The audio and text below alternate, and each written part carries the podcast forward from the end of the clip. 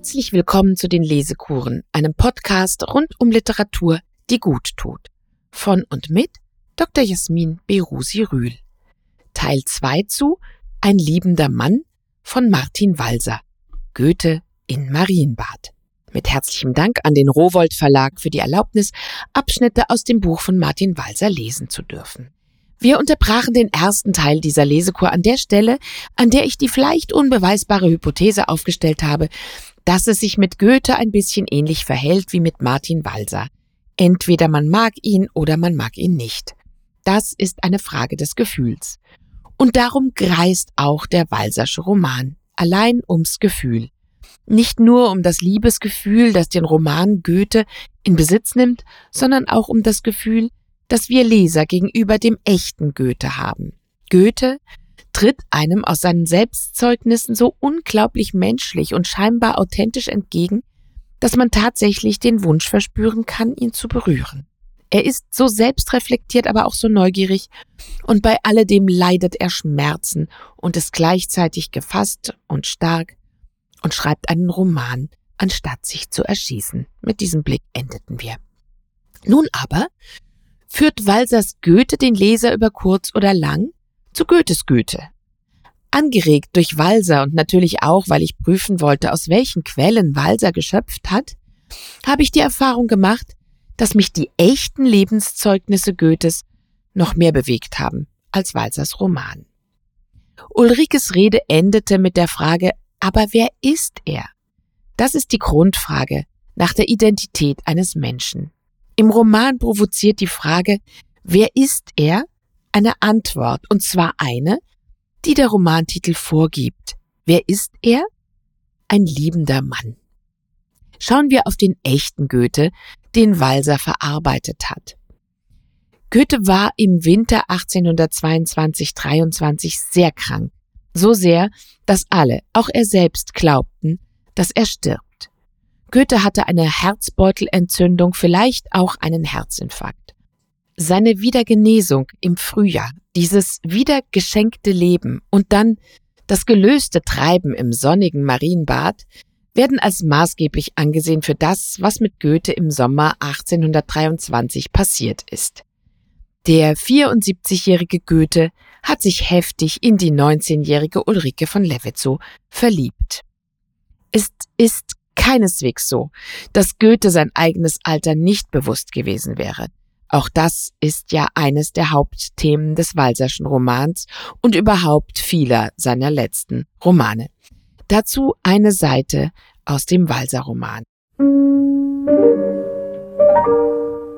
Er legte die Zeitschrift mit einander widerstreitenden Empfindungen in die Schublade zurück, ging wieder hinüber vor den Spiegel, lächelte ein wenig und sah die Lücke, in der einer seiner Vorderzähne fehlte. Seit 13 Jahren. Er hatte sich noch nicht daran gewöhnt. Allerdings hatte er seine Mundpartie so diszipliniert, dass die Lücke in Gegenwart von Leuten nie erschien, hoffte er. Die Schwiegertochter Ottilie hatte er beauftragt, darauf immer zu achten und ihm, wenn die Lücke durch irgendwelchen Stimmungsübermut zu sehen gewesen war, Meldung zu erstatten. Er fand, Ottilie habe diese Meldungen immer mit etwas zu greller Lust exekutiert. Sich selber verbarg er die Lücke nicht, wenn er allein war. Also jetzt. Es war Ulrike, die sie erscheinen ließ. Als hätte er, was jetzt passierte, vorausgewusst oder befürchtet, hatte er in seinem gerade herausgekommenen Mann von 50 Jahren geschrieben, mit so einer Lücke um eine junge Geliebte zu werben, sei ganz erniedrigend. Er ging ins Schlafzimmer, legte sich wie er war aufs Bett und suchte bei den Figuren seiner Bücher nach einem Satz, der ausdrückte, was ihn jetzt beherrschte. Es gab diesen Satz. Er hatte ihn aus dem Gedächtnis ziemlich schnell heraufgeholt. Sein Wilhelm hatte, schon als er noch jung war, gedacht, so ist denn alles nichts. So endet das erste Kapitel des Romans von Martin Walser. Hier wird die Goethe-Erzählung Der Mann von 50 Jahren erwähnt. Es handelt sich dabei um eine längere Erzählung, die Goethe in den Roman Wilhelm Meisters Wanderjahre eingebaut hat. Diese Erzählung, die Marienbader Elegie und Goethes Briefe und Tagebücher hat Martin Walser seinem Roman unterlegt. Denn Goethes Tagebüchern kann man entnehmen, dass er im Sommer 1823 an den Wanderjahren und besonders am Mann von 50 Jahren wieder gearbeitet hat. Das zweite Kapitel beginnt so. Wenn er 74 sie 19 heiraten würde, wäre sie 19 die Stiefmutter seines Sohnes August 34 und seiner Schwiegertochter Ottilie 27. Mit solchen Rechnungen fand er sich beschäftigt, als er vor dem Frühstückstisch saß, für den Stadelmann jeden Morgen alles, was man sich wünschen darf, aus dem Trateurhaus holte. Goethe rechnet also und kann nicht anders, er findet sich damit beschäftigt. Und zwar deshalb, weil er Besuch bekommt von Dr. Rehbein, der zum dritten Mal verwitwet, sich mit einer deutlich jüngeren Frau verheiraten möchte und Goethes Segen davor einholen möchte. Ausgerechnet. Das Tagebuch des tatsächlichen Goethe gibt darüber Auskunft, dass er die unerwartete Ankündigung von der Verlobung Dr. Rehbeins nicht gut vertragen hat, wobei herauskommt, dass sich Goethe schon am 7. August mit Verlobungsgedanken getragen hat. Zitat aus dem Tagebuch Goethes.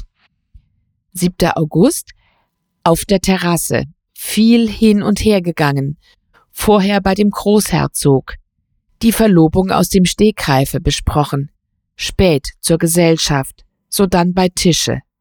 Fräulein Meier ward als Rehbeins Braut vorgestellt und des Paares Gesundheit getrunken bekam mir nicht. Schlimme Nacht. In den nächsten Tagen muss Goethe mehrfach den Badearzt aufsuchen. Doch einen guten Monat später, am 19. September, just an dem Tag, an dem Goethe die Abschrift seines Gedichtes vollendet hat, schreibt Kanzler Friedrich von Müller an Julie von Eckloffstein.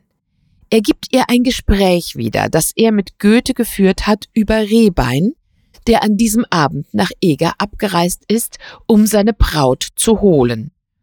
Goethe meint zu Friedrich von Müller, es sei ein dummer Streich, Zitat, dass Rehbein sich so rasch verehelichte. Sie wissen, sagte er, wie ich alles extemporieren hasse. Vollends eine Verlobung oder Heirat aus dem Stegreife war mir von jeher ein wahrer Gräuel.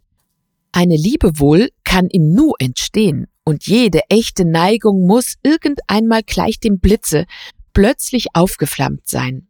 Aber wer wird sich denn gleich heiraten, wenn man liebt? Liebe ist etwas Ideelles, heiraten etwas Reelles, und nie verwechselt man ungestraft das Ideelle mit dem Reellen. Ja, dies ist vielleicht ein besonders schönes Zeugnis für Goethes inneren Zwist. Im Weiteren gelingen Walser, als er versucht, Goethes Augenblicke nachzuempfinden, sehr schöne Szenen, wie die, wo Ulrike zu ihm ins Zimmer kommt. Zitat, er stand vor ihr, wäre gern auf die Knie gesunken, wusste aber, dass das Aufstehen misslingen konnte. Sie reichte ihm ihre Hand zum Handkuss. Er hielt ihre Hand ungebührlich lange, berührte aber den Handrücken mit seinen Lippen nur ganz wenig, fast nicht. Ulrike sprang auf. Ach, Exzellenz, sagte sie, was so eine Revolution alles kaputt macht. Und er zurück im Umgangston, ganz unvorgreiflich möchte ich jetzt sagen, dass ich meine Zeit nur noch mit Ihnen verbringen möchte. Doch wüsste ich nicht, sagte sie, was ich dagegen haben sollte. Das geht noch einige Seiten weiter. Schließlich verlässt sie ihn wieder und da heißt es, nochmal Zitat, er sah ihr an den Vorhang geschmiegt nach, wie sie hinüberging. Wie sie ging. Sie schien bei jedem Schritt abheben zu wollen. Sie ging, als gehe sie aufwärts, aber völlig mühelos. Sie war ungeheuer leicht. Weil er ihr nicht nachrufen konnte, was er empfand, holte er das Gedicht heraus, das er ihr vor ein paar Tagen geschrieben hatte, weil sie einander auf der Promenade verpasst hatten. Als er es ihr hatte geben wollen, sagte sie, sie möchte es zuerst von ihm vorgelesen hören. Das tat er. Und dann folgt das Gedicht Am heißen Quell verbringst du deine Tage, das ich ganz am Anfang der ersten Lesekur verlesen habe. Walser hat das Gedicht chronologisch vorgezogen. Vielleicht, weil es sich anbietet, um das zeitweilige Duzen der beiden im weiteren Verlauf zu begründen, denn sie erwidert ja auf den Gedichtvortrag, so angeredet zu werden, ist schön.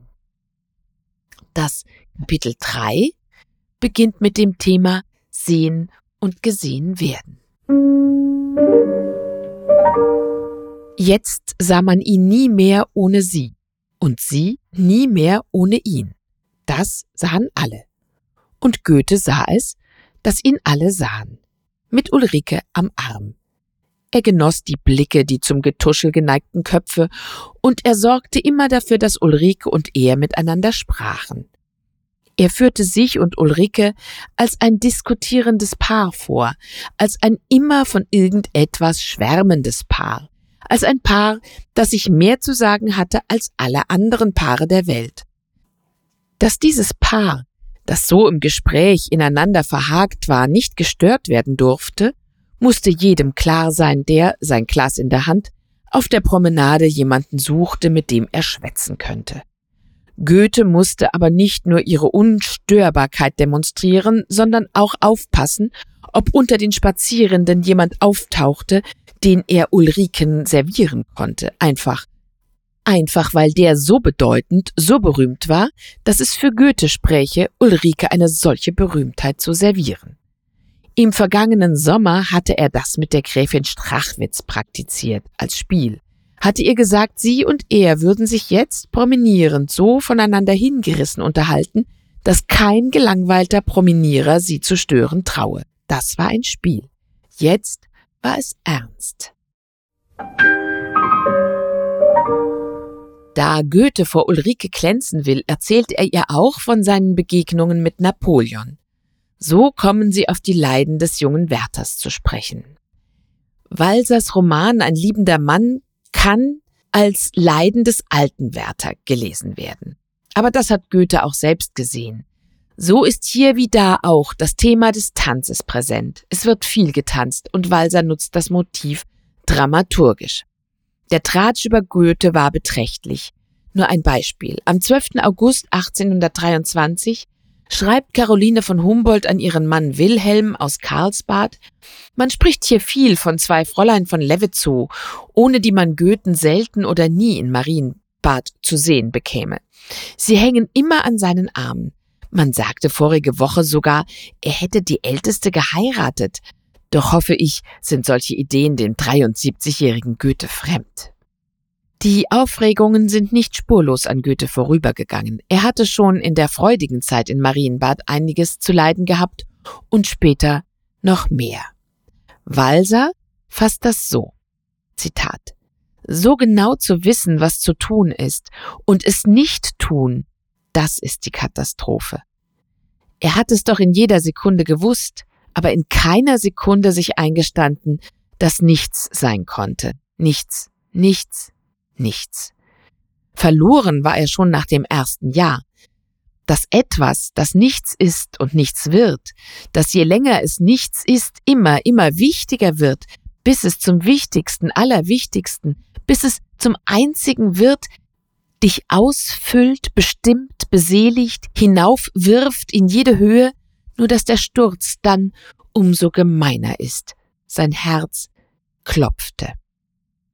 Und noch ein schöner Walsersatz von Seite 98. Meine Liebe hat auf dich gewartet. Wenn du sie nicht willst, vernichtet sie mich. Und ich wehre mich nicht. Meine Liebe weiß nicht, dass ich über 70 bin. Ich weiß es auch nicht. Das schreibt Walser Goethe in die Feder. Und im nächsten Absatz steht, er merkte, wie er sich in den erwünschten Ton hineingeschrieben hatte. Denn darum geht es. Walsers Goethe schreibt den Roman Ein liebender Mann. Martin Walser musste seinen Roman stärker auf Goethes Ulrike Liebe fokussieren, als dieser selbst vielleicht fixiert war. Denn es gibt Zeugnisse, dass in diesen Monaten noch viel mehr war in Goethe als nur Ulrike von Levetzow. Er ließ sich zum Beispiel in dieser Zeit sehr vom Gesang der Madame Milder hinreißen, die aus Berlin kommend ein Konzert gab. Goethe schreibt von Eger aus begeistert an seinen Freund Zelter am 24. August. Dass ich die kurz vergangene Zeit in Marienbad ohne Unbilden, ja heiter und wie ins Leben zurückkehrend zugebracht habe, auch mich jetzt so wohl befinde, als ich mich lange Zeit nicht gefühlt. Dreifach wurde Goethe nämlich beglückt. Nicht nur durch die Sängerin Anna Paulina Milder, sondern auch durch die Pianistin Marie Szymanowska, die ihn mit ihrem Spiel ganz hingerissen hat und die ihn auch als Frau begeisterte. Zitat In völlig anderem Sinne und doch für mich von gleicher Wirkung hörte ich Madame Szymanowska, eine unglaubliche Pianospielerin. Sie darf wohl neben unseren Hummel gesetzt werden, nur dass sie eine schöne, liebenswürdige polnische Frau ist. Wenn Hummel aufhört, so steht gleichsam ein Gnom da, der mit Hilfe bedeutender Dämonen solche Wunder verrichtete, für die man ihm kaum zu danken sich getraut. Hört sie aber auf und kommt und sieht einen an, so weiß man nicht, ob man sich nicht glücklich nennen soll, dass sie aufgehört hat. Und dann ermahnt Goethe seinen Freund Zelter, er solle diesem Wunderwesen freundlich begegnen und helfen, wo er kann, wenn sie nach Berlin kommt. Und was Goethe als drittes bewegt hat, ist die Musik selbst. Er schreibt im selben Brief Nun aber doch das eigentlich Wunderbarste, die ungeheure Gewalt der Musik auf mich in diesen Tagen. Die Stimme der Milder, das Klangreiche der Szymanowska, ja sogar die öffentlichen musikalischen Exhibitionen der hiesigen Jägerkorps falten mich auseinander, wie man eine geballte Faust freundlich flach lässt. Das schreibt Goethe an Zelter aus Eger über die letzten Tage in Marienbad. Und aus alledem erschuf er die Marienbader Elegie. Als Marie Szymanowska ihn einige Zeit später in Weimar noch einmal besuchte und ihm ein Konzert gab, scheint ihm anschließend der Abschied von ihr ausgesprochen schwer geworden zu sein. Es ist das Leben selbst und es sind die Abschiede, die der 74-Jährige ausdrücken musste. Lesen wir die ersten sieben Strophen der Elegie. Vorangestellt sind ihr Verse aus dem Tasso und die lauten Und wenn der Mensch in seiner Qual verstummt, gab mir ein Gott zu sagen, was ich leide. Elegie. Was soll ich nun vom Wiedersehen hoffen, von dieses Tages noch geschlossener Blüte? Das Paradies, die Hölle steht dir offen. Wie wankelsinnig regt sich's im Gemüte. Kein Zweifeln mehr. Sie tritt ans Himmelstor, zu ihren Armen hebt sie dich empor. So warst du denn im Paradies empfangen, als wärst du wert des ewig schönen Lebens. Dir blieb kein Wunsch, kein Hoffen, kein Verlangen. Hier war das Ziel des innigsten Bestrebens. Und in dem Anschauen dieses einzig Schönen versiegte gleich der Quell sehnsüchtiger Tränen. Wie regte nicht der Tag die raschen Flügel, schien die Minuten vor sich herzutreiben. Der Abendkuss ein treu verbindlich Siegel, so wird es auch der nächsten Sonne bleiben. Die Stunden glichen sich in zartem Wandern, wie Schwestern zwar, doch keine ganz den andern. Der Kuss, der letzte grausam süß zerschneidend, ein herrliches Geflecht verschlungener Minnen. Nun eilt, nun stockt der Fuß, die Schwelle meidend, als trieb ein Cherub flammend ihn von hinnen. Das Auge starrt auf düstrem Pfad verdrossen. Es blickt zurück. Die Pforte steht verschlossen. Und nun verschlossen in sich selbst, als hätte dies Herz sich nie geöffnet, selige Stunden, mit jedem Stern des Himmels um die Wette, an ihrer Seite leuchtend nicht empfunden und Missmut, Reue, Vorwurf, Sorgenschwere, belasten's nun in schwüler Atmosphäre. Ist denn die Welt nicht übrig? Felsenwände, Sind sie nicht mehr gekrönt von heiligen Schatten? Die Ernte reift sie nicht? Ein grün Gelände zieht sich's nicht hin am Fluss durch Busch und Matten? Und wölbt sich nicht das überweltlich große, gestaltenreiche, bald gestaltenlose? Wie leicht und zierlich, klar und zart gewoben, schwebt Seraph gleich aus ernster Wolken Chor, als glich es ihr am blauen Äther droben, ein schlank Gebild aus lichtem Duft empor. So sahst du sie im frohen Tanze walten, die lieblichste der lieblichsten Gestalten. Wir überspringen die Strophen 8 bis 18 und lesen die 19. Nun bin ich fern der jetzigen Minute. Was ziemt denn der? Ich wüsst es nicht zu sagen. Sie bietet mir zum Schönen manches Gute. Das lastet nur. Ich muss mich ihm entschlagen. Mich treibt umher ein unbezwinglich Sehnen. Da bleibt kein Rat als grenzenlose Tränen. Wir überspringen noch zwei Strophen und lesen die letzten beiden Strophen. Verlasst mich hier, getreue Weggenossen, lasst mich allein am Fels in Moor und Moos. Nur immer zu, euch ist die Welt erschlossen, die Erde weit, der Himmel her und groß. Betrachtet, forscht, die Einzelheiten sammelt, Naturgeheimnis werde nachgestammelt. Mir ist das All, ich bin mir selbst verloren, der ich noch erst den Göttern Liebling war. Sie prüften mich, verliehen mir Pandoren, so reich an Gütern, reicher an Gefahr. Sie tränkten mich zum gabeseligen Munde, sie trennen mich und richten mich zugrunde. Soweit aus Goethes Marienbader Elegie. Er hat sie später eingebunden in eine Trilogie der Leidenschaft und dadurch erhält sie dann als Ganzes eine positivere Wendung. Und die hat auch mit Maria Szymanowska zu tun. Goethe sagte zu Eckermann am 1. Dezember 1831, Zuerst hatte ich, wie Sie wissen, bloß die Elegie als selbstständiges Gedicht für sich.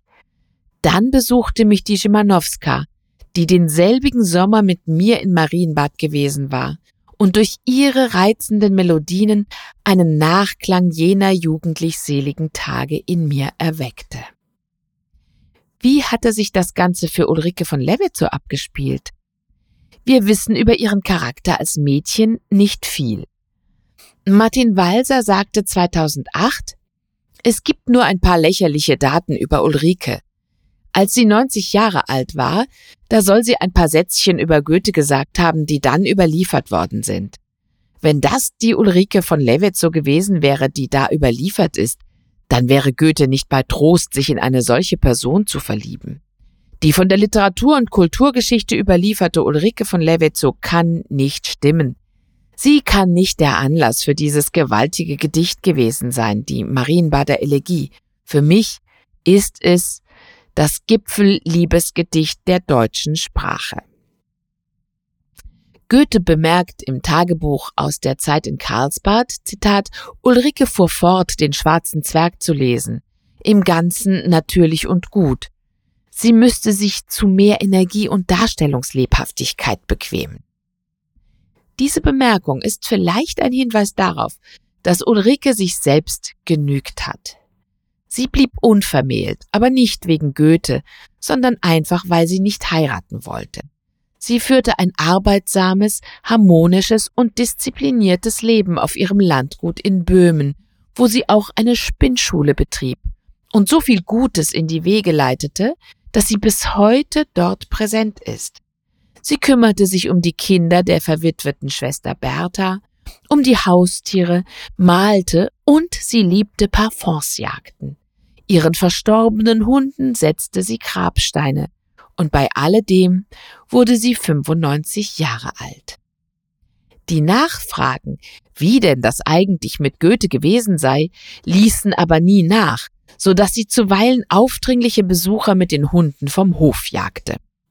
Und schließlich hat sie die erwähnte autobiografische Skizze hinterlassen, die sehr nüchtern und sachlich Bericht gibt. Sie endet so. Ich könnte wohl noch viel von der Zeit erzählen, doch ich denke, das genügt, um all das Fabelhafte, was darüber nachgedruckt, zu widerlegen. Denn keine Liebschaft war es nicht. Auch der echte Goethe, Goethes Goethe eben und nicht Walsers, hat das Ganze überstanden und im Gedicht sublimiert. Über Jahre hinweg sind seine Briefe an Amalie von Levitzow voll Dankbarkeit für die gemeinsam verbrachten glücklichen Wochen und Tage in Böhmen. Das Glas, das er an seinem Geburtstag 1823 geschenkt bekommen hat, nahm er auf die letzte Ausfahrt seines Lebens mit auf den Kickelhahn bei Ilmenau und die Abschrift seines Gedichts bewahrte er wie eine Reliquie auf. Wenn einer nicht gestorben ist, dann Goethe. Ich freue mich, dass Sie bis hierher dieser Lesekur gelauscht haben und vielleicht auch schon andere Folgen angehört haben. Wenn Ihnen die Lesekuren gefallen, dann folgen Sie meinem Podcast doch auf Spotify, iTunes, Amazon Music und überall sonst, wo es Podcasts gibt. Und wenn Sie die Lesekuren unterstützen möchten, dann empfehlen Sie diesen Podcast weiter oder spenden Sie uns etwas über die Seite der Lesekuren.